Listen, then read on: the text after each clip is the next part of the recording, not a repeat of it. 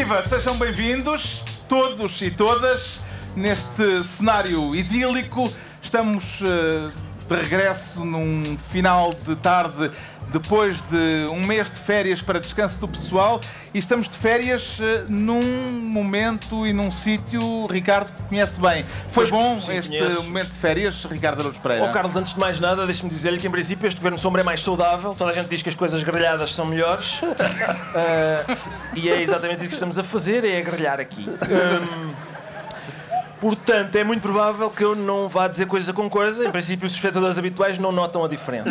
Ah, mas as férias foram. Qual é o problema de, de uma pessoa como eu? ah, que faz uma coisa à qual não se pode chamar exatamente de trabalho. É que depois, quando está de férias, também não se pode chamar exatamente de férias. Porque eu não- na verdade, eu não estou de férias. Como, como sou um madraço, normalmente, durante o ano de trabalho, nas férias é igual. E neste Estou- período de férias, Pedro Mexia, de que é que sentiu mais falta?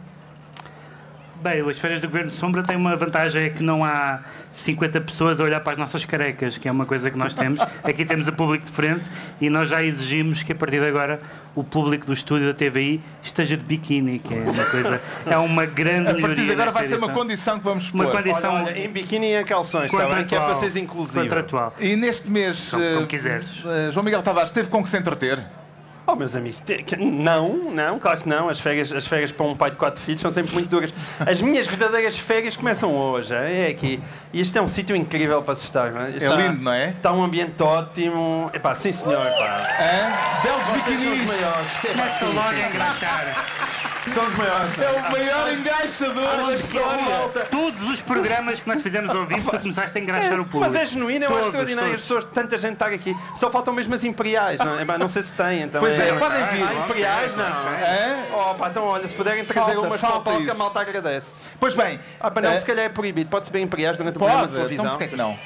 Desde que não Tá bem. estejam identificadas, pode ser então tá bem. qualquer uma das marcas, Então ficamos não é? à espera. Ficamos à Pois espera. bem, estamos de regresso, eh, mas é como se ainda estivéssemos de férias neste cenário, evidentemente. Isto é um, um cenário paradisíaco, é um cenário bucólico e estamos no Festival de Paredes de Cora para uma emissão muito especial.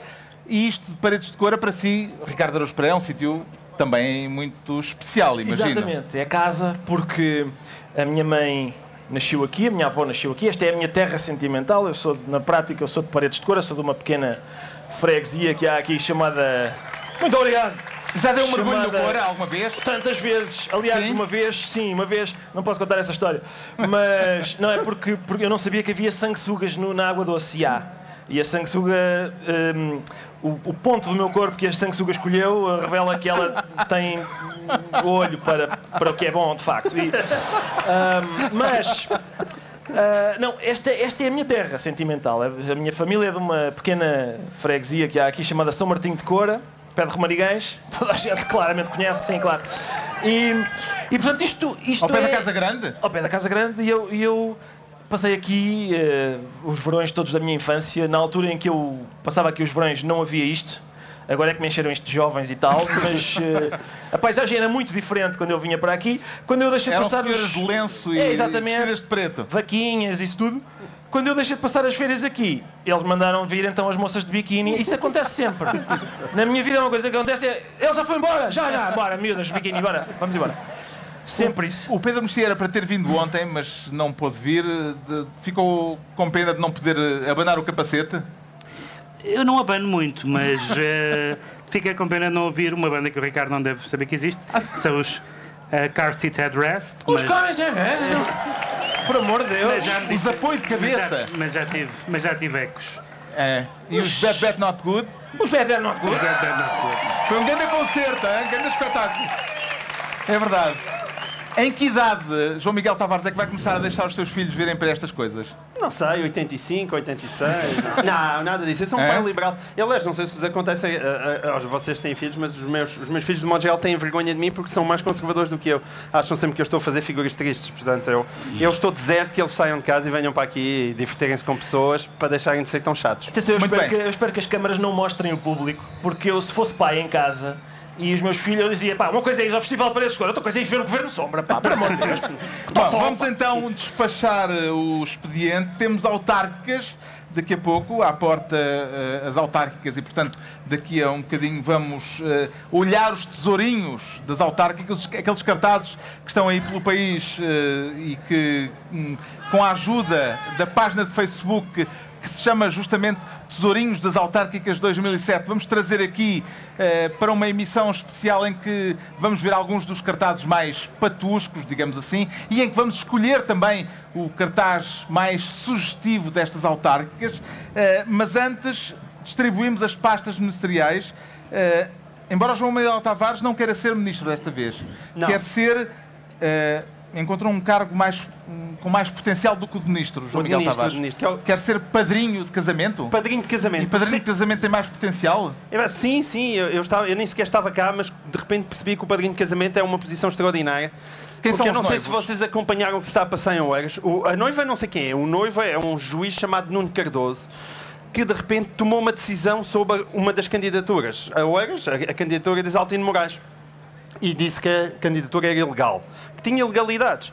Vai daí, Exaltino Moraes vem e diz: Mas, mas este senhor, uh, o padrinho de casamento dele foi o Paulo Vistas, que é basicamente o principal não, candidato. Ao contrário, contra... ele é que foi padrinho de casamento de Paulo Vistas. Não, Paulo Vistas é que foi padrinho ah, foi? de casamento dele. Ah, pronto. E, e de repente, quando nós olhamos para aquilo, temos um juiz em Portugal que, aliás, pediu para trabalhar durante aquela época em agosto, em que nem sequer existe sorteio de juízes, como é habitual, porque como a maior parte dos juízes está de férias, nem sequer há sorteios. Portanto, o senhor sabia que estava ali a tomar decisões sobre as candidaturas em horas e achou que não havia problema. Essa pequena coisa só de ser padrinho de um dos candidatos ter sido ser padrinho de casamento. Ou seja, eu... em resumo, é um caso em que Isaltino Moraes denuncia uma coisa que é meio irregular. Mas é Como é isso. é óbvio, é o conselho é em que eu resido. Este, é exatamente esse o meu ponto, é que só mesmo em Portugal, só mesmo em Portugal, é que nós olhamos para isto, vimos aquilo caso e dizemos, ah, coitado do Isaltino. A candidatura de Isaltino depois foi aceita pelo, pelo Tribunal, numa segunda instância, porque esta decisão foi de primeira instância. Quererás dizer que a importância dos padrinhos de casamento já não é o que era, Ricardo Araújo Pereira? É possível, Carlos, o que, que, me faz pena, não é? Se, para isso não vale a pena nem, nem ter padrinhos, nem casar, sobretudo. É, se, se, se, se, há alguma utilidade no casamento, eu não vejo outra que não seja essa, de olha, eu não me interessa que este candidato concorra contra mim. Uh, porque depois o matrimónio em si não, não tem interesse, garanto. Uh, quando é para afastar adversários políticos do caminho. Não sei se aqui atrás do palco haverá alguém um, a contestar essa ideia. Sim, houve alguns protestos, mas são daqueles que, segundo o povo, não chegam ao céu. Parece-lhe, Pedro Mexia, que isto quererá dizer que, uh, ou melhor, que Exaltino terá sido beneficiado ou prejudicado com esta decisão do padrinho de casamento? É muito engraçado porque geralmente é, é, percebe-se que uh, as pessoas não são afetadas nem por coisas verdadeiras e, e que levam a condenação judicial. Se, caso contrário, não teríamos Isaltino. Isaltino foi preso, esteve preso. Exatamente, mesmo. portanto, não teríamos Isaltino como candidato. Mas fizeram uma coisa uh, absurda e já não é o primeiro político a quem fazem isso. Até ao Trump, infelizmente, já fizeram isso, que é uh, acusarem de coisas falsas ou de coisas sem fundamento. E, evidentemente, quem, por, por pior que seja, por pior que seja o político, se for acusado de coisas sem fundamento, fica a ganhar. Uh, e este caso também mostrou uma coisa muito engraçada, que é não, não era só o candidato, não era só o candidato Paulo Vistas, era outro, uma, uma candidata independente, uhum. também estava ligada a Exaltino Moraes, ou seja, nestes meios autárquicos e não só, em Portugal, basicamente. Somos todos primos uns dos outros e isso dificulta Sim, muito. Tens que admitir que enganar Exaltino é assim como vale às vezes ser vítima de um desfalque. É uma coisa. Ai, coitadinho. Pode ser que aconteça. É, é o, karma, o karma tem acontece. uma certa força. O karma. Eu quero só dizer que, tendo em conta que resido em Oeiras, e que, e, que Isaltino, e que Isaltino muito provavelmente vai ser eleito com grande margem.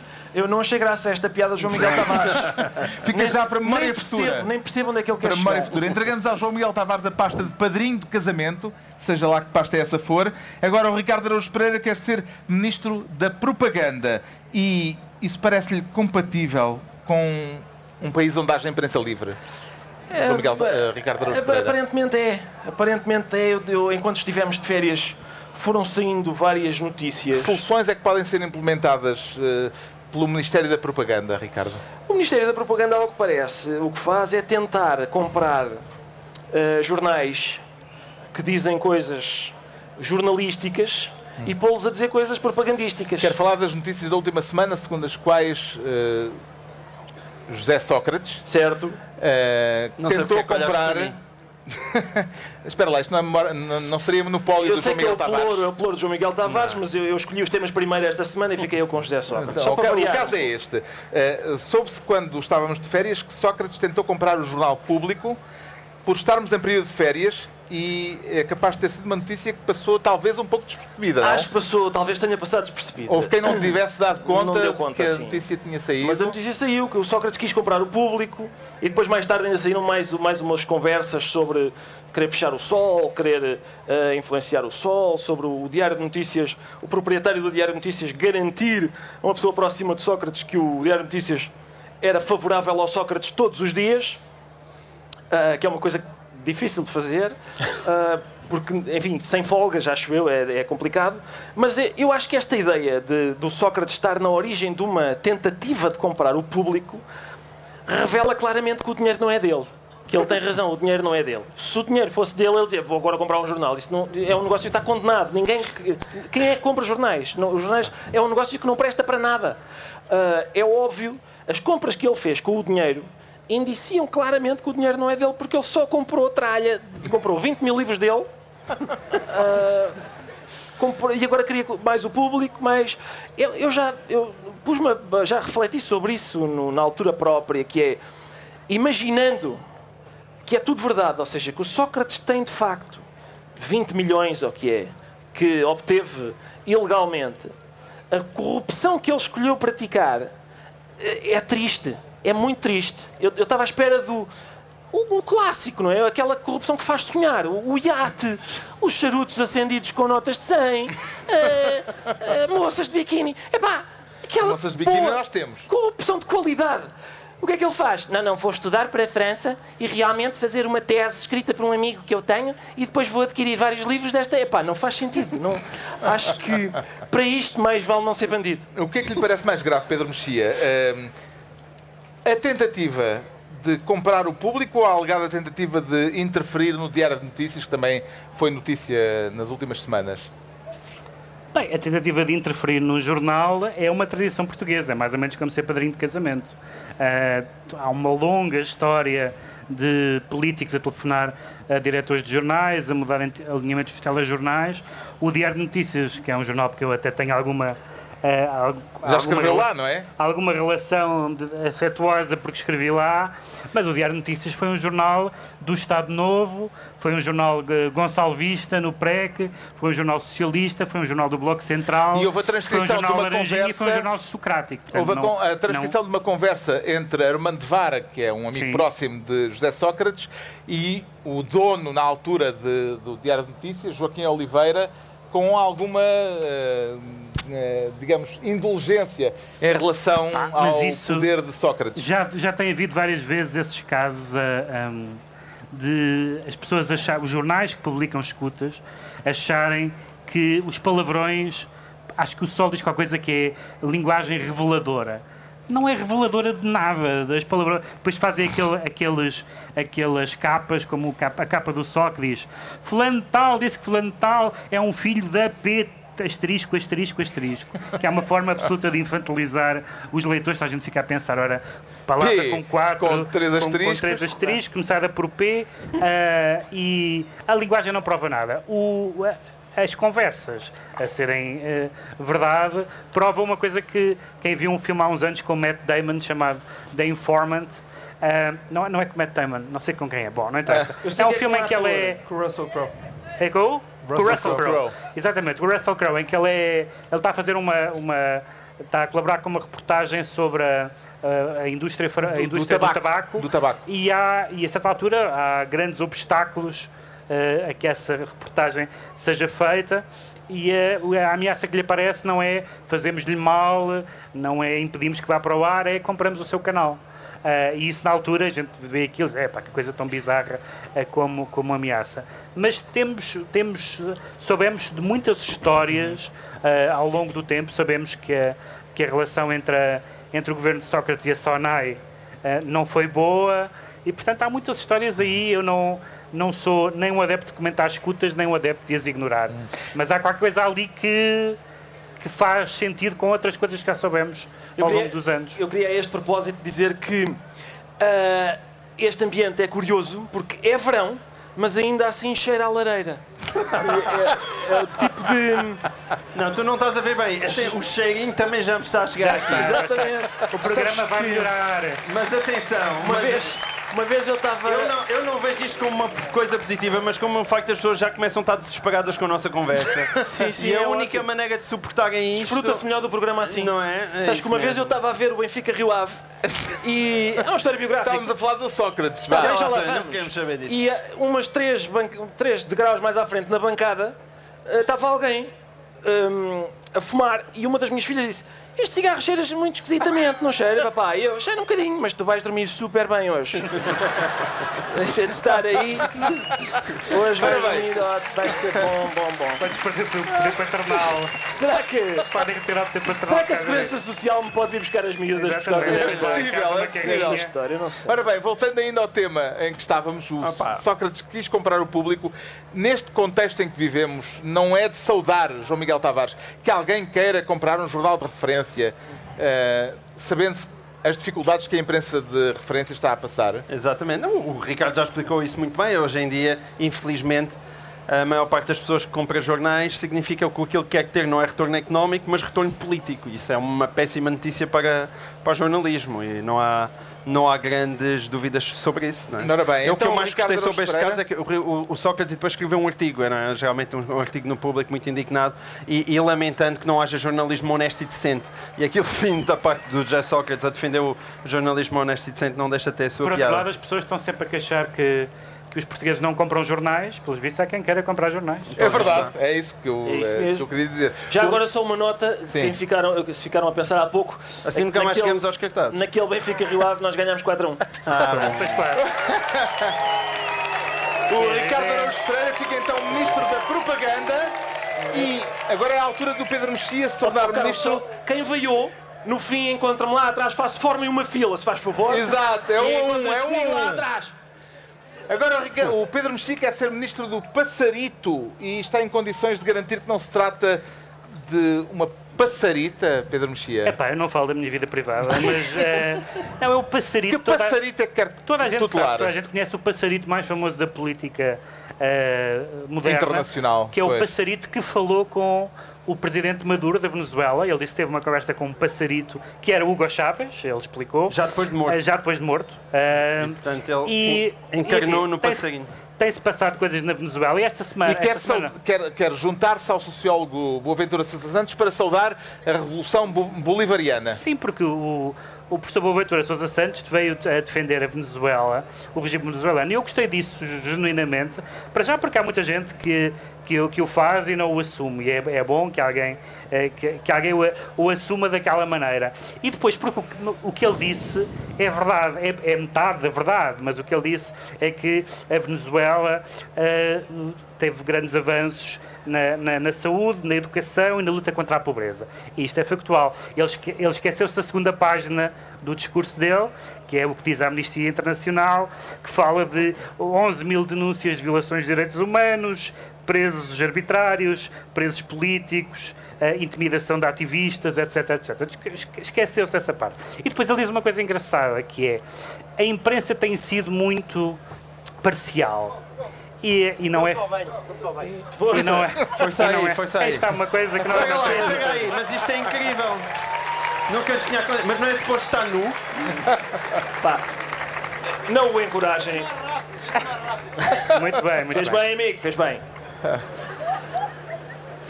Mas Ah, devia haver um não segurança a correr é atrás dele. Perderam Deixa lá, pá. Também esta gente quer chegar. Mas, mas ganhou-se ganhou sem colorido. É, o, que, o, que, o que se acusa, da, acusa-se a imprensa de ser, de ser parcial, e é verdade, a imprensa é parcial em relação contra a Venezuela, como é parcial contra a Rússia, ainda bem, é parcial contra a Hungria, ainda bem, é parcial contra a Polónia, ainda bem, ou seja, é parcial Contra o Trump, contra ainda a Coreia, ainda bem, é parcial contra o Trump, ainda bem.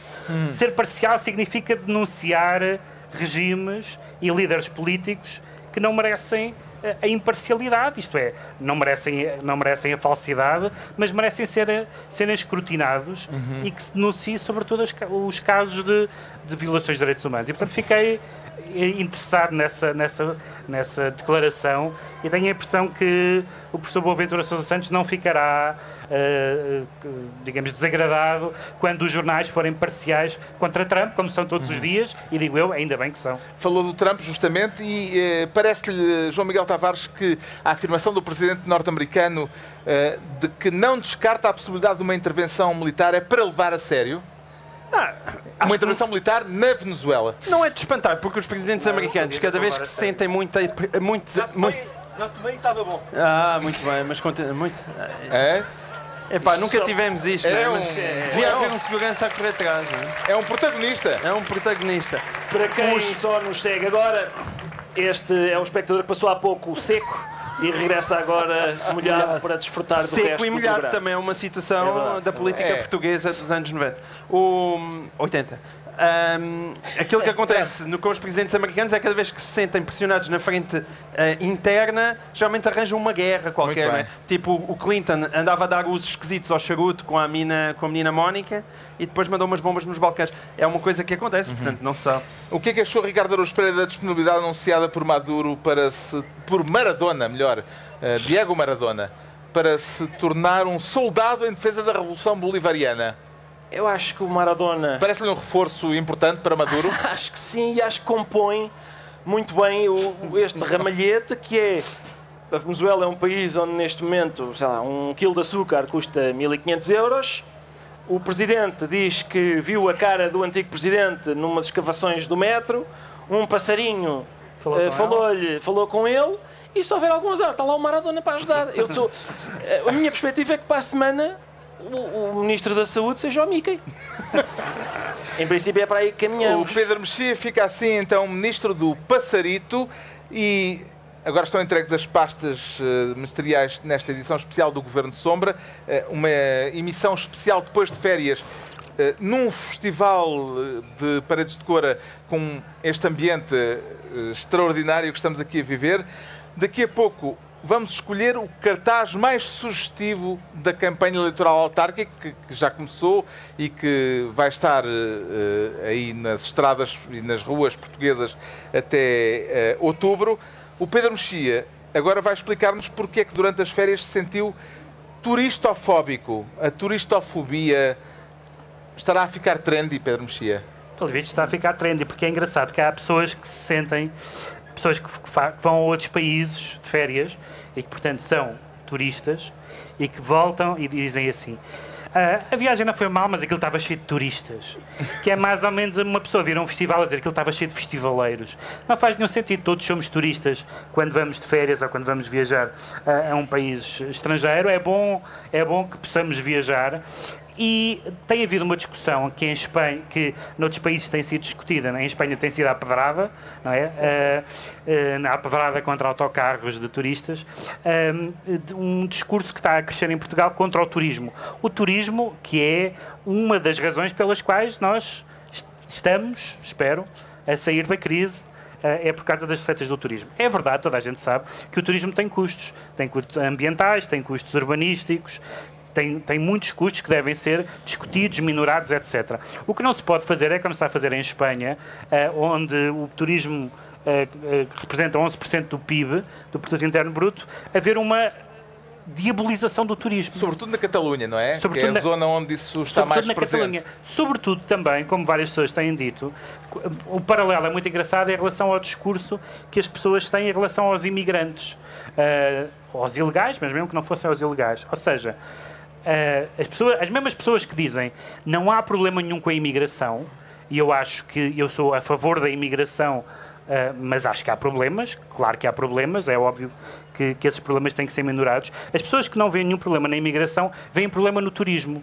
Ah, e, e, portanto, no fundo, estão quase a dizer aos turistas: vão, vai para a tua terra, não é? Que é o tipo de, que é o tipo de linguagem, o tipo de atitude que deploram, e bem, em relação aos, aos refugiados e em relação, em relação aos imigrantes. E, portanto, não, não, não, se percebe, não se percebe muito bem que sobretudo em Portugal, onde isto timidamente começa a fazer o seu caminho entre os opinion makers, um, se veja como uma das uma, uma ameaça, não é uma das principais, mas uma ameaça relevante na nossa situação, o facto de virem pessoas estrangeiras para cá, ocupar os nossos hotéis, comer nos nossos restaurantes, visitar os nossos museus, andar nos nossos transportes. Isso é uma e coisa boa. os nossos festivais de Tem, música. E festivar os nossos festivais de música. Há festivais onde a, a percentagem de turistas uh, é muito, não vou dizer outros festivais, porque fica mal falar de outros festivais aqui, onde a percentagem de turistas, isto é, de estrangeiros, é muito, é, não é, é superior, mas é muito significativa uhum. em relação aos portugueses. Portanto, a turismo,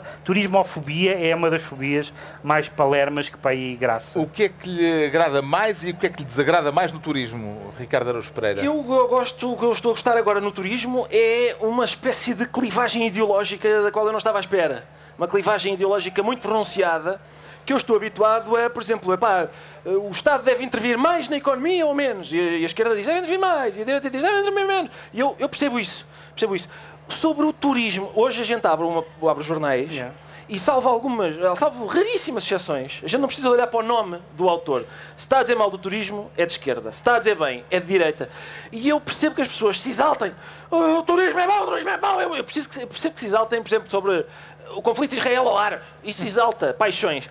O turismo, pá, eu, eu quer dizer, eu, eu eu acho esquisito que não seja possível ter uma conversa em voz baixa em que, em que as pessoas digam o que é óbvio para toda a gente, que é o turismo epá, dá muito jeito, porque a estrangeirada vem cá e larga aí dinheiro e a gente aprecia dinheiro, eu pelo menos aprecio, e, e epá, temos de ter algum cuidado para não darem cabo de tudo, não, não desfigurarem as nossas cidades e tal. Isto é uma conversa que se faz em, antigamente, acho eu, no meu tempo, fazia-se uma conversa em voz baixa e... Ah, cheirinho, é isto mesmo. É, é, é, é isto mesmo. Carlos Iquer, já agora posso só concluir esta minha intervenção dizendo. Yeah. Ganda moca.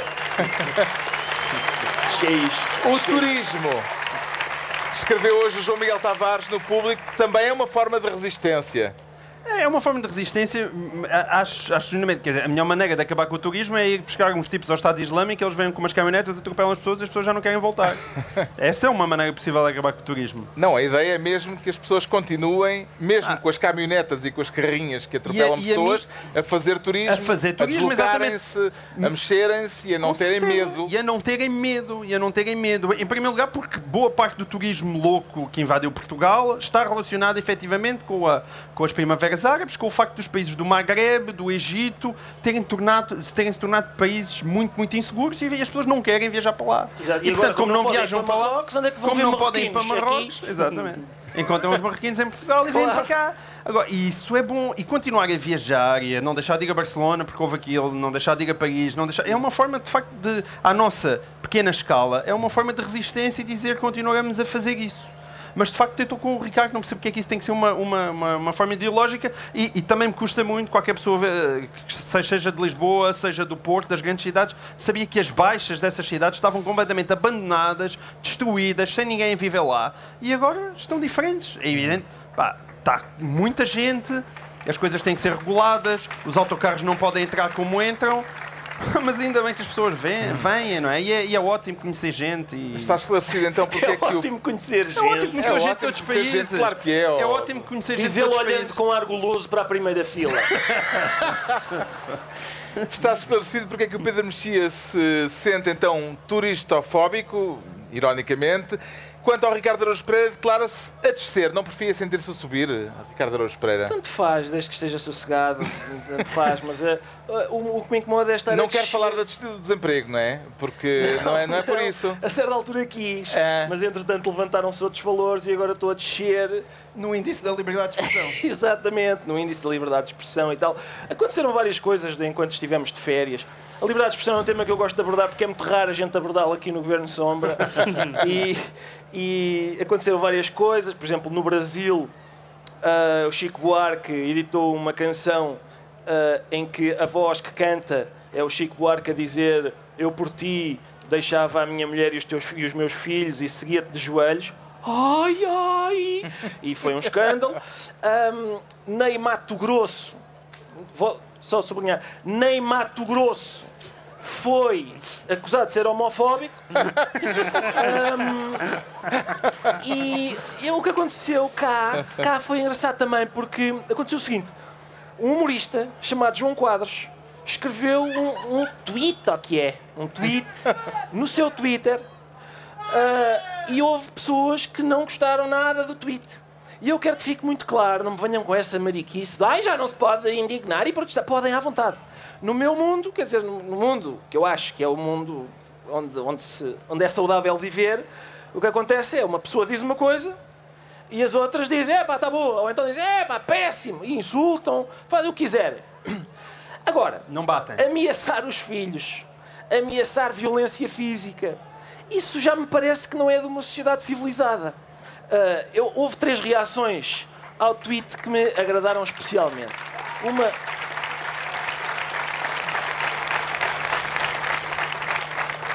Este aplauso é muito provavelmente para uma banda qualquer que está cá. Mas uh, três, reações, três reações que eu gostava de destacar. Uma foi de José Ribeiro e Castro, que é uma pessoa pela qual eu, aliás, já, já tive a oportunidade de pessoalmente manifestar apreço. Ex-presidente do CDS. Ex-presidente do CDS, mas que, e é, é daí que vem o meu apreço, que revelou uma coragem física absolutamente admirável. No meu clube, em tempos em que falar numa das Assembleias Gerais do meu clube era difícil.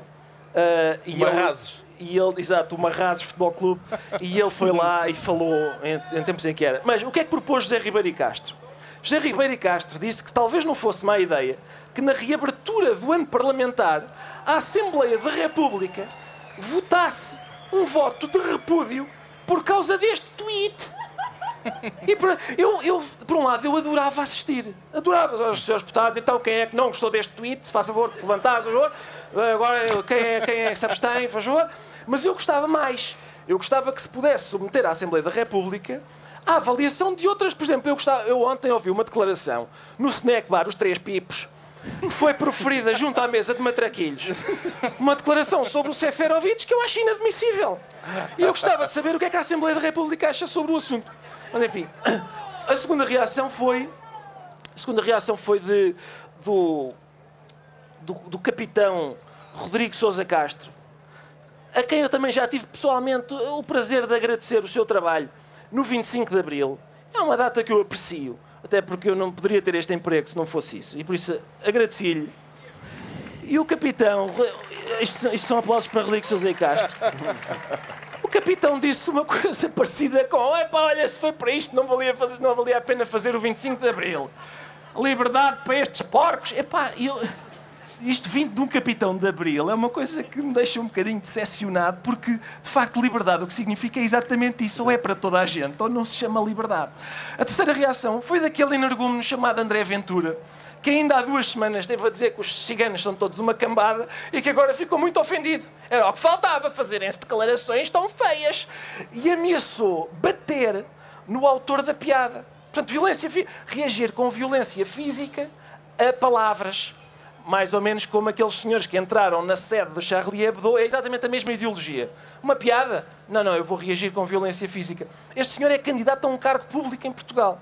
Isto parece-me inquietante. Ao mesmo tempo, houve um festival. Os festivais de música são engraçados, mas houve um festival de hipocrisia que também é giro.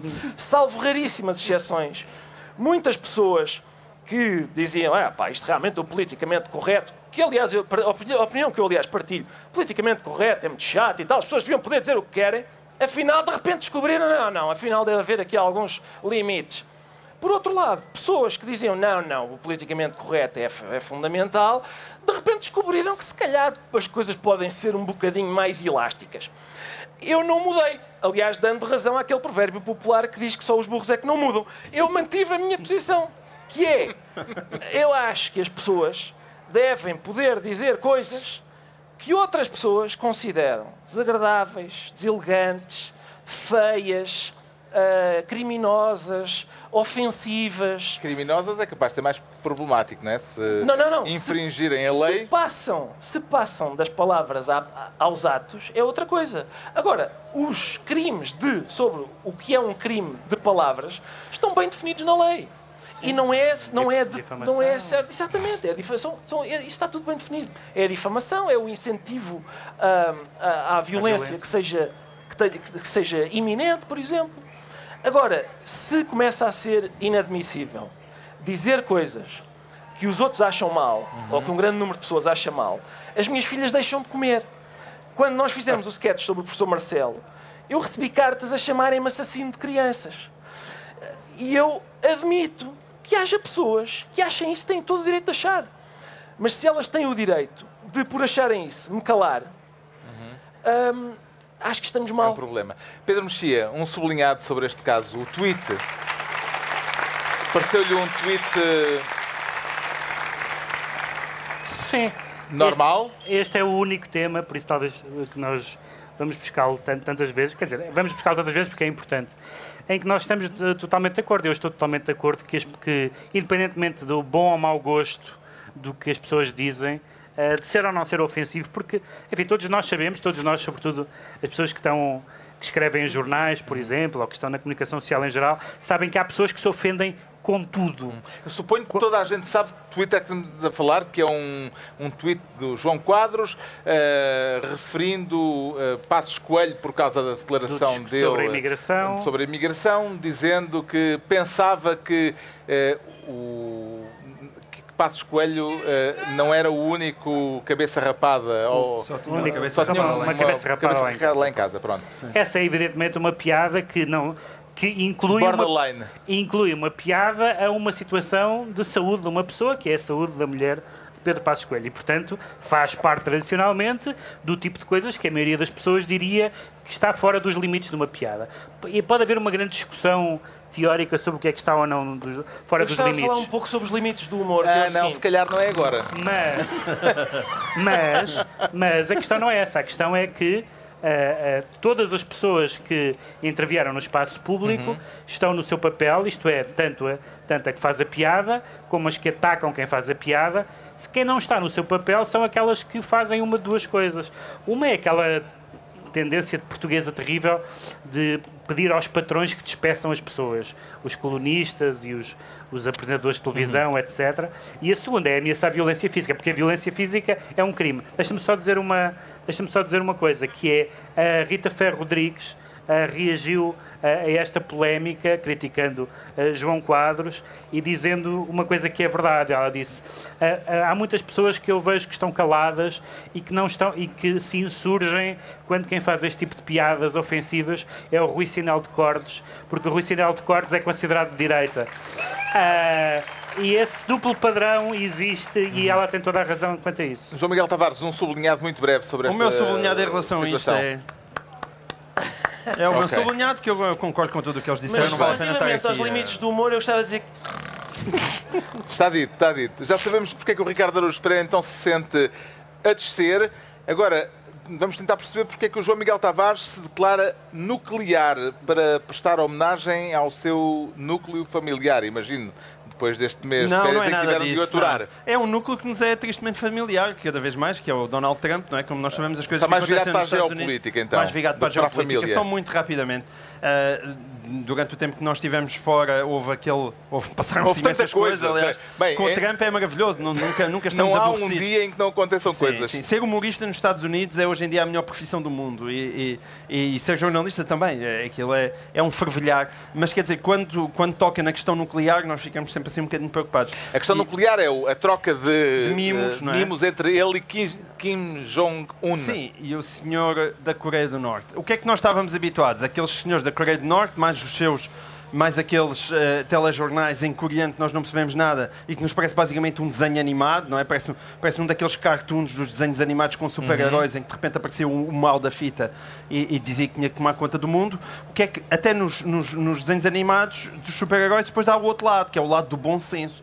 E na verdade deixou de haver, é? porque Trump responde àquela conversa com ameaças também de fogo e fúria sobre vós, vai descer o fogo e a fúria. Que é, não, e a gente olha, não, e aquilo é a conversa do tipo da Coreia do Norte, não é suposto ser a conversa do tipo dos Estados Unidos da América. E agora temos dois malucos em cada um dos lados. E isso é evidentemente E essa declaração do Trump é uma declaração aos jornalistas, porque houve alguém que já fez uma, um estudo sobre os tweets do Trump e boa parte dos tweets do Trump são uh, escritos à hora em que os homens, a partir da meia-idade, vão à casa de banho. uh, e que, portanto, pode haver uma. Portanto, ele acorda. Relação. Achas que é uma relação com a próstata? Ele, é, eu acho que ele é próstata, claramente. Ele acorda, vê o que é que está a dar, escreve um tweet e depois vai dormir. Mas ali não foi o caso. Ele disse aquilo, disse aquilo e depois no dia seguinte disse: se calhar não, o que eu disse não foi, não foi suficiente. Uh, fogo e fúria não foi, foi muito tímido. Qual é, qual é que lhe parece mais imprevisível dos dois, eh, Ricardo Araújo Pereira? O Kim Jong-un ou o Donald Trump? Eu acho que está ali um, um porri de, de, de, de energúmenos engraçado, mas, mas apesar de tudo essa, essa polémica foi esmorecendo e surgiu outra no, nos Estados Unidos que, a propósito daquela manifestação de nazis, que é sempre uma coisa de aquecer o, exato, é sempre uma coisa de aquecer o coração, quando uh, aqueles carecas resolvem uh, manifestar-se. E, eu adorei ver uh, o facto de Donald Trump estar cada vez mais sozinho. Das pessoas se começarem a afastar dele, de haver republicanos que finalmente estão a dizer. Epá, quer dizer, dizer que há gente muito simpática numa manifestação de nazis é onde eu traço a linha, vou-me embora. Uh, CEOs a dizerem, pá, eu assim já não aconselho economia a esta besta. Uh, o presidente da Fox News dizer, isto é capaz de ser um bocado fascista demais para mim. Essa, isso é uma das maravilhas da liberdade de expressão, de deixar os energúmenos falarem, que é, quando o energúmeno fala, a gente percebe que ele é energúmeno. E quem está com ele, em princípio, é energúmeno também. E por isso essa sempre foi a minha perspectiva sobre a liberdade de expressão. Quando os nazis põem um cartaz, eu não tapo o cartaz deles, eu ponho ao lado do outro a gozar com o deles. É assim que se faz, acho eu. Ora bem, está despachado. Está despachado o expediente. Nesta emissão especial do Governo Sombra, de regresso depois das férias, desta vez nas margens do Rio Coura, estamos no Festival de Paredes de Coura, na Praia Fluvial do Tabuão. E como esta é uma emissão descentralizada e temos as autárquicas à porta, decidimos percorrer o país nesta campanha eleitoral que já saiu para as ruas e com a companhia da página de Facebook uh, que se chama Tesourinhos das Autárquicas 2017, vamos em busca do cartaz mais sugestivo que já está, que já está fixado aí pelo país fora. Esta página Tesourinhos das Autárquicas 2017, a verdadeira, não a falsa, porque há uma outra que põe cartazes que são falsos. Esta é aquela que uh, publica os cartazes que estão verdadeiramente uh, aí pelas estradas do país. E vamos querer, para isso, para escolher o cartaz mais sugestivo. Vamos querer a participação de todos nesta escolha, se estiverem disponíveis para isso. Uh, à medida que os cartazes forem apresentados, podem aprová-los, vão, vão vê-los aqui atrás, podem aprová-los ou reprová-los, assim à maneira romana, aprová-los com o polegar para cima, reprová-los com o polegar para baixo e vamos ver se isto corre bem. Aprovam a ideia, espero. Muito bem. Então vamos lá. É Cada ministro Sombra traz um conjunto de cartazes. Que grupo que de jovens propôs. tão manipulável. E o primeiro cartaz uh, proposto é o do Ricardo Araújo Pereira, eleitor no Conselho de Oeiras, Exato. que decidiu começar à porta de casa Sim, sim. Eu, com pouca Carlos, vontade de descentralizar, é isso? Não, não, é por duas razões. Primeiro, porque sempre que a gente faz esta, eh, esta, isto de fazer pouco de cartazes das autárquicas, há sempre gente moralmente superior a nós que diz ah, vai ser impossível é fazerem pouco de pobres pessoas que moram muito longe de Lisboa. Eu sou pela igualdade e por isso acho que se pode fazer pouco. As pessoas que moram longe de Lisboa são exatamente iguais às de Lisboa. E eu, o primeiro cartaz e eu é posso fazer pouco de todas. O primeiro isso cartaz é da coligação PSD-CDS por esta zona Oeiras, rural, esta zona rural que é Oeiras. onde há um candidato que não dá a cara. Não, é um boneco. Ele diz que.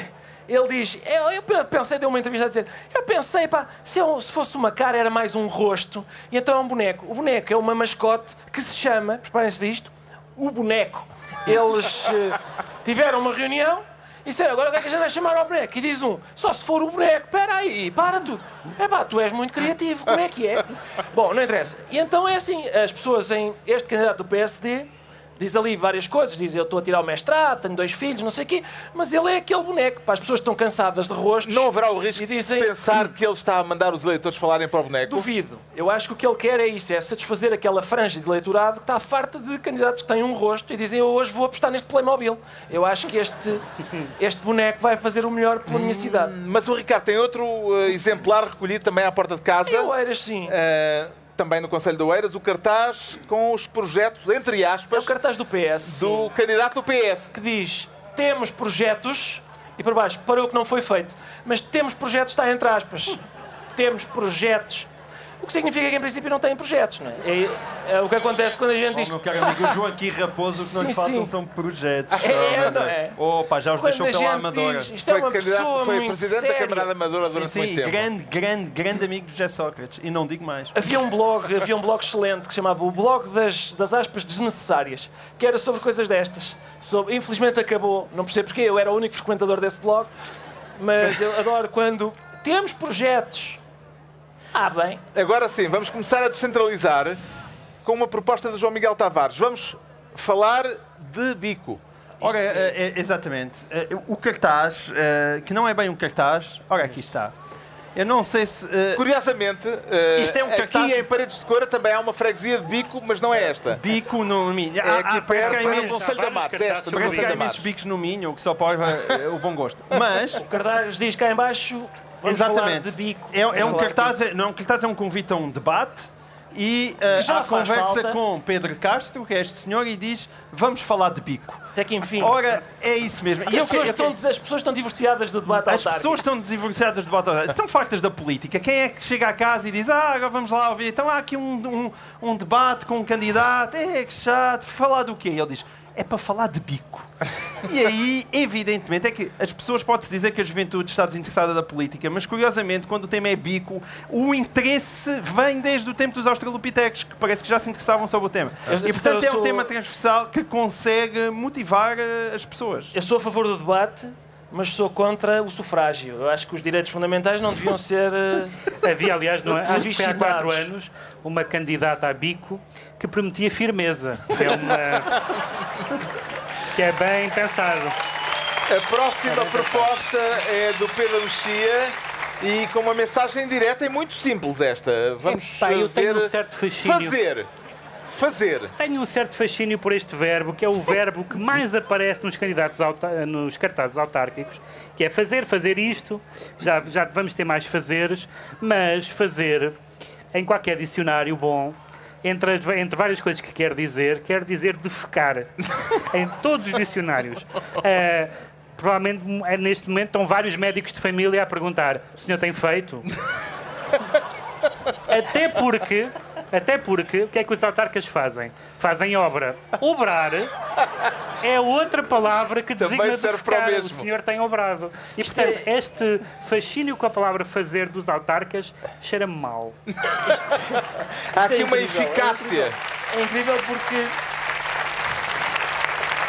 É, isto acaba por ser striptease político. Porque tenho a certeza que na reunião onde se decidiu que o slogan ia ser fazer, epá, alguém disse: epá, mas ó Carlos, olha que fazer é um verbo transitivo. Tu, E faz se- alguma a coisa, seguir não? dizes Fazer o quê? o quê? E ele: não, isso eles vêm depois das eleições. Já Há aqui, ficam só com esta. Mas há aqui uma eficácia na comunicação desta coligação PSD-CDS à Amadora, do fazer, embora o PS Porto seja mais ambicioso a este respeito e dobra a parada. Eh, a referência à canção de Salvador Sobral parece evidente neste cartaz. Fazer pelos dois. Por exemplo, quem é que escolheu isto? Quem é Não que escolheu esta? Não Não sei, eu. não sei. Não, ninguém, Não, ninguém mas é fazer Não sei, mas, mas eu sou a favor também. Então fazer, mas eu volto a perguntar. Mas quando se diz fazer pelos dois, quer dizer que há alguém que não faz, não é? sei- Acho que é isso. Hã? Acho que é isso. Isso, É? isso não me parece junto. É, acho, acho que em qualquer relação devidamente equilibrada, quando se faz, convém que façam os Esta dois. referência à, can- à canção uh, vencedora da, da- da Eurovisão não será uma forma de dar música aos eleitores, uh, João Miguel Tavares? Não é capaz de ser, coitado. Epá, mas larguem um Salvador Sobral. É o apelo que eu queria. É que não, não largam para o homem nem na campanha autárquica. Eu, Fazer e, claramente dois. ele precisa de ser largado em paz, pá, portanto deixa. Portanto, temos um candidato a prometer fazer, outro a prometer fazer pelos dois. Mas o candidato do PSD à Câmara de Rezende no Distrito de Viseu sobe ainda mais a parada com a promessa de fazer por todos. Não, com todos, todos, com todos. Fazer- Fazer Não com com, por todos. todos, mas com todos, todos fazer é com- melhor. Bom, então vamos lá Fazer com todos, fazer com todos. Curiosamente é o candidato do PSD que decidiu ab- ab- abdicar da sigla do PSD, não é? Mas está mal, mas isto vai ganhar os votos do Bloco de Esquerda. Vamos lá continuar com o estudo do verbo fazer. Vamos lá. O verbo fazer também significa praticar o coito. A sério? Por exemplo, por exemplo, às vezes quando estamos a ver televisão, um dos membros do Governo Sombra, que eu não vou revelar, manda-nos um SMS a dizer eu fazia esta deputada. Ah, e portanto, fazer com todos. Este João Miguel estava a dizer um porco.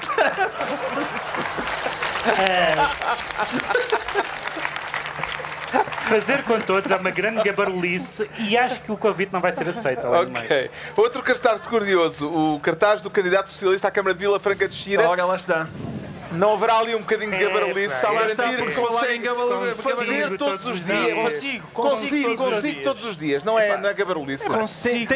Tendem em conta. Desapareceu. É um, é desapareceu, mas tem que- investimento ativo. É, tem que voltar, tem que voltar. Consigo todos É- os dias. é- é que se ver se há certamente na imagem que o senhor até já tem uma certa idade e, portanto, conseguir todos os dias é, é sem dúvida alguma admirável. Mas se vocês repararem no cartaz, tem lá uma vírgula, não é? Ele, ele pensou que a vírgula o safava. Não, Mas não, não, claro que não. Ele pensou que a vírgula o safava, mas claro que não. Consigo. porque Aquilo parece Até uma fica- daquelas anedotas antigas do velhinho que entra na farmácia e mas consegue, consigo, consigo, e todos os dias.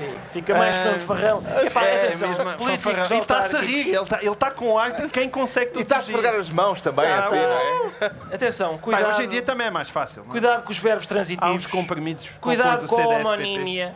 Cuidado com isso. O próximo será de levar à letra um candidato que se apresenta como alguém com um coração de ouro, o Ricardo Araújo É Pereira. verdade, eu regresso. Aí está. Lá está. ela! Sim, Olha aí a sim. popularidade. Sim, sim. Epá, temos Eu, aqui. atenção, eu sabia. Eu sabia. Com certeza, é isto mesmo. Todas estas pessoas, nenhuma destas pessoas comprou um micro-ondas. Ah, o Valentim ofereceu-lhes a todos um. Tudo o que é eletrodomésticos. Ah, isto é o regresso que se saúda de Valentim Loureiro, do Major Valentim Loureiro, e ele vem com uma coligação ah, chamada Coração de Ouro. Ahm, há pessoas que não são eu, sublinho para efeitos judiciais, que dizem, ah, não, isso é, se, o- se o Valentim tem um coração de ouro é porque o palmou em algum sítio. Acho muito desagradável que digam isso e falso. E, mas eu gosto dessa fanfarronice de um candidato que se. Ah, bem, filho. Ah, de um candidato. De um candidato. Ele está a ser afastado por seguranças, é porque em princípio é um manifestante perigoso. Ah, Falou-se em coração de ouro e pronto, acabou-se. Ah, e, e é isto, não sei, já não sei daqui. Pronto, mas era a Valentim meada. Loureiro, Não, era- o que eu acho magnífico. Próximo. Atenção, eu, eu- quer dizer, se calhar é porque nós temos muito, estar muito centrados em Lisboa. Já não, eu, nós já não, eu já não vi o Major Valentim Loureiro há imenso tempo. E ele voltou igual. O que é impressionante. Eu acho que ele está com a mesma cara desde os 40 anos. Mas atenção, sim, mas pá, há uma vemos polémica. O Elixir da Eterna Está Juventude. com um pouco de verdete no coração de ouro. Há uma, há uma polémica né, em, em Gondomar porque o PS e o CDS dizem que o Major utiliza indevidamente a palavra coração. Lá está. Eh, o Major diz que o PS e o CDS usurparam a palavra coração e disse também. Eu já tinha eh, Gondomar no coração antes. Se eles têm agora, os eleitores que decidem. É uma discussão. Os eleitores Eu decidam, que parece-me tem- bem, não é? Temos de ir ao fotofinish para ver quem é que pôs o Gondomar no coração primeiro. Primeiro, cartazes em estrangeiro. Pode-se Pedro Mexia. Next. Pode-se, este faz todo o sentido, porque. O CDS de Esposende decidiu combater a jihad local. Como se sabe, o terrorismo islâmico é um flagelo que é? fustigou Esposende várias Este, vezes. o cartaz de Suís Posende impressionou a plateia. É, Por causa dos lamentáveis atentados de Esposende. é? os Sim, há, é, Quando a Gazeta de Esposende foi metralhada por jihadistas. há vários se disse. Há vários casos sinalizados pela, pelos serviços de segurança. A mesquita de Fonte Boa e Rio Tinto, por exemplo. A célula islâmica de Belinho e Mar. Enfim, há vários, vários. E, portanto, a, o- a utilização de, uma, de um acontecimento onde morreram pessoas para usarem em questões autárquicas é talvez o prémio mau gosto das, das autárquicas. Agora o João Miguel Tavares traz-nos o cartaz com o slogan definitivamente mais verdadeiro desta campanha, não é? sim, O sim. senhor Paulo Rodrigues não faz promessas ao povo de Chamoim e Vilar, no Conselho de Terras do Boro, Distrito Sim. de Braga, é candidato e pronto. Epá, este homem é o- é maior, é o maior. Este é o rei da poupança. Eu não sei quem é este homem, mas eu votava nele. Ele não é só dizer sou candidato, que como que diz, pá, sou candidato, Epá. não estou a prometer nada, não me chateiem. É também a fotografia. Porque aquela fotografia é igualzinha à bocadinho- que eu costumo tirar na loja de Está um cidadão bocadinho das esbugalhado. Não, é igual à que a gente tira na loja de cidadão das Laranjeiras quando lá vamos tirar o cartão de cidadão. Que é a senhora diz-nos para olharmos para lá e nós antes temos tempo já nos tiraram a fotografia e ficamos com aquele ar de quem somos terroristas islâmicos, somos terroristas islâmicos e não, e não vamos passar nas e não vamos passar na- nas fronteiras. Mas eu acho que E, é uma portanto, frase. É uma frase. é- Ele é- claramente é declarativa, usou a foto, a é foto do cartão de cidadão. É verdade. É É, podia ser preenchi papéis ah, e compro requisitos. Estou aqui. Outra candidatura que não promete nada, a da professora Raquel, candidata independente do Conselho de Paredes. Professora Raquel. O que é que lhe parece aquela escolha de, Ricardo, de, de palavras, Ricardo? Acho, acho bem que a candidata seja identificada como professora Raquel Professora Raquel. e depois as palavras são Coragem, coragem, diferente diferente e independente. independente. Não são da mesma categoria Não lexical. São, não são professora. Ou é coragem, diferença, diferença e independência. Ou é, cora, ou é corajosa. Pode ser professora de matemática. Não vale meter aí um substantivo no meio dos adjetivos. Vamos decidir, não é? Era o que faltava. Já agora, já agora um verbo também, não é? Por Já falar- Agora, portanto, já agora, para fazer toda uma variedade lexical, coragem, diferente, fazer. Já agora vai um verbo também. Por falar na escolha de palavras, o que é que tem a dizer do candidato que promete palmada, João Miguel Tavares? Oh, eu, eu acho isto maravilhoso. ok? Hã? Atenção, É uma é, de promessa. facto, hã? é um dos meus cartazes favoritos. Que isto é, é o cartaz do PNR para a Almada, ok? Então, candidatura nacionalista melhor que palmada. E nós achamos que isto é violento. Mas eu, na verdade, fiquei altamente decepcionado. Isto, é, isto parece-me antes as 50 sombras do PNR. Epá, porque eu, eu sempre esperei que um verdadeiro tipo do PNR fosse castada, lambada, porrada. Agora, palmada. Palmada. É. Sim. Do É género, ai, ai, dá-me cá o teu rabinho que eu dou-te uma palmadinha. Nas nádegas da Almada, não Nas é? nalguinhas, da, ai, Almada, vem, vem para cá o rabinho. Isto não é uma coisa de macho. Vamos, Isto vamos é uma avançar. mariquice indigna do PNR. Vamos avançar. Esta é também uma campanha com Uma algumas palmada. mudanças de cor política interessantes. O Ricardo Araújo Pereira traz-nos dois exemplos. O primeiro é aqui do Minho.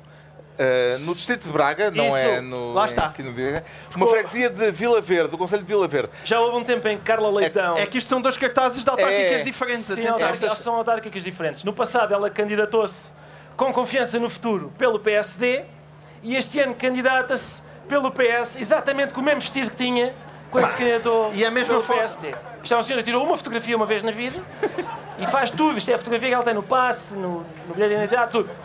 E ela tinha confiança no futuro há tempos É, entretanto, mudou para melhor. e o futuro, o futuro foi outro agora, sim. Ora bem, mas há um caso ainda mais radical. Em Alijó, no distrito de Vila Real, em 2009, Miguel Rodrigues concorreu pela col- coligação PSD-CDS. Em 2013, pelo Movimento Independente Mais, Movimento Alijó Inovação com Segurança, e agora é candidato pelo PS. Cá Sim. está. Este, ele estava logo a indicar ao que vinha, porque ele, nas primeiras eleições, diz: está na hora de mudar!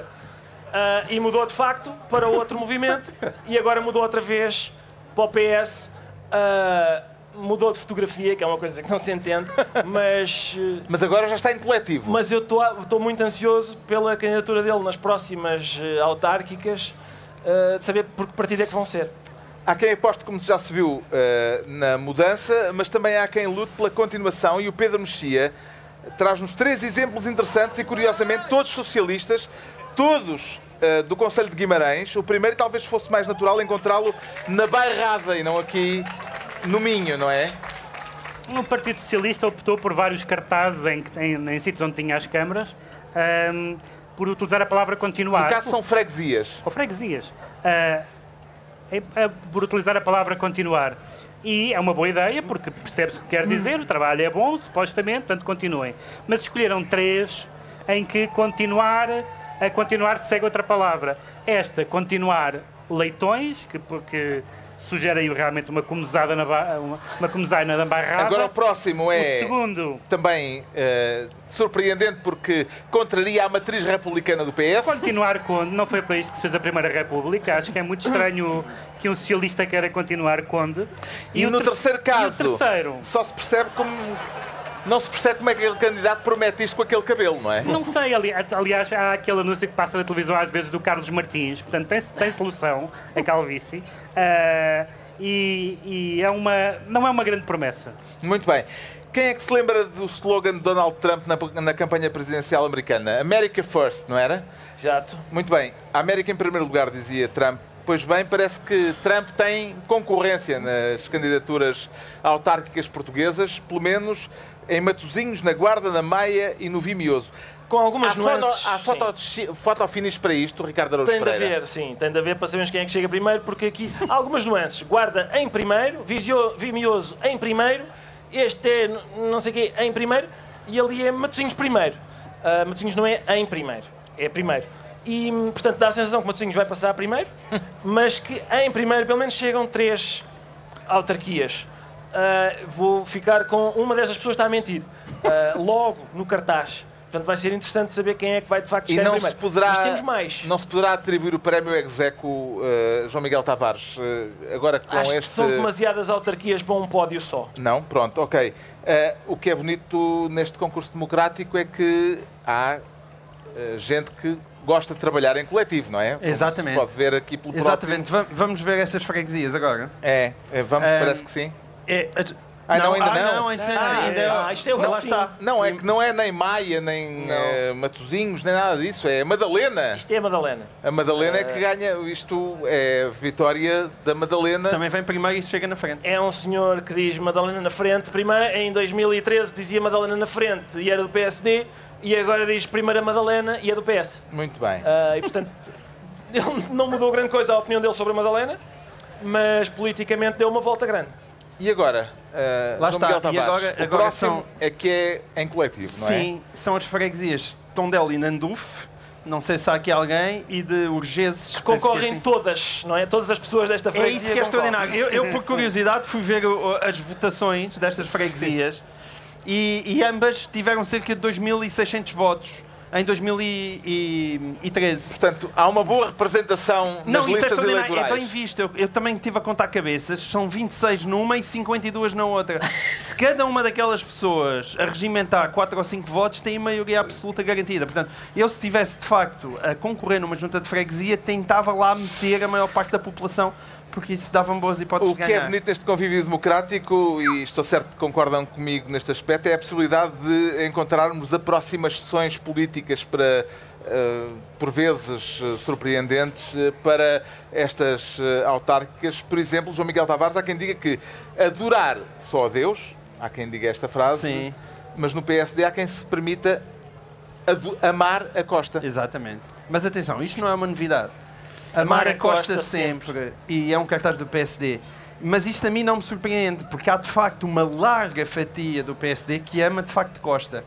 E, e- mas é a primeira vez que o assumem num cartaz desta maneira e, e eu, eu queria saudar. Eu, eu aposto que o Rui Rio também subscreveria este, eh, aquele cartaz. Esta senhora E tem uma agora? proposta mais perigosa, sim. O que dizer Passos desta todos. candidata do PS? Portanto, o PSD propõe a Mar Costa Uma e, freguesia de Faf. e o PS, propõe o PS passos para propõe todos. passos para todos e mais passos por baixo ainda diz mais passos. Bom, É pá, não quero, meu senhor, obrigado. Este estamos a sim. chegar ao fim. É, este é o último. Talvez é... este seja um bom resumo, não? É, Pedro Mexia. A, a política é uma coisa que foi teorizada por Aristóteles e acabou neste cartaz. Ah, que, enfim, eh, para que tentar eh, uma conversa sofisticada se basta ir à primeira tasca com o microfone e pronto, faz um cartaz. Xissa porra que é demais. É um, Está é um resumido clássico. o espírito desta Rote campanha inveja, É autárquica. É o tipo de cartaz pelo qual o município passa e diz é isto mesmo. É isto que eu quero para o futuro desta terra. Muito bem. E agora, rapidamente e para fechar, decretos. O Pedro Mexia decreta Eu decreto um X2. um X2. Porque Toca a lendo, bola. lendo jornais, lendo jornais no verão, eh, há quatro hipóteses com as quais eh, que, que se, que se desenham e toda, é, todas o PS parece achar bem, que é ou continuar a coligação nas próximas eleições, depois das eleições, ou terem eh, maioria absoluta eh, e continuarem com a coligação, com o apoio parlamentar mesmo assim, eh, ou então fazerem um pacto de regime com o, PE, com o Anything PSD, goes. Como diz hoje o António Costa. O PAN está disposto também, portanto, vamos ter PS Uhum. para muitos anos.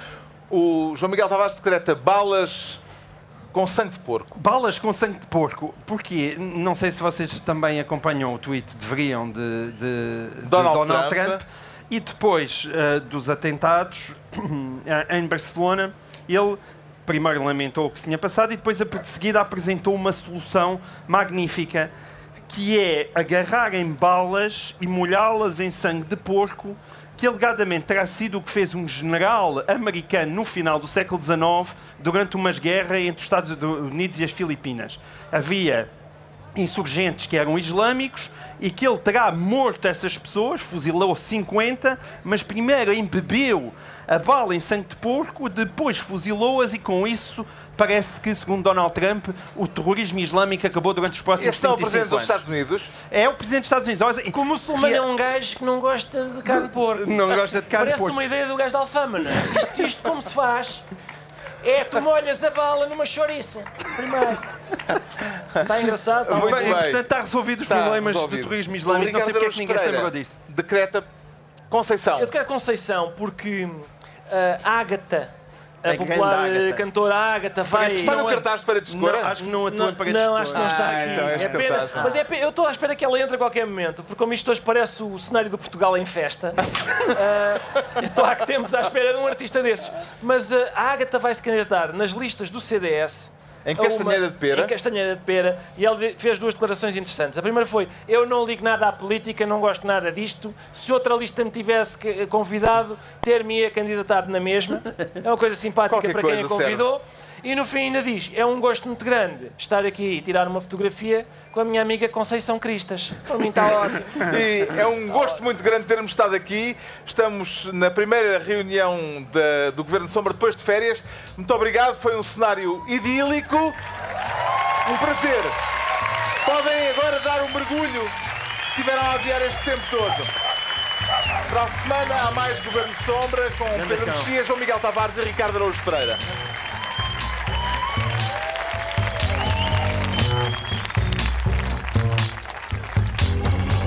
Thank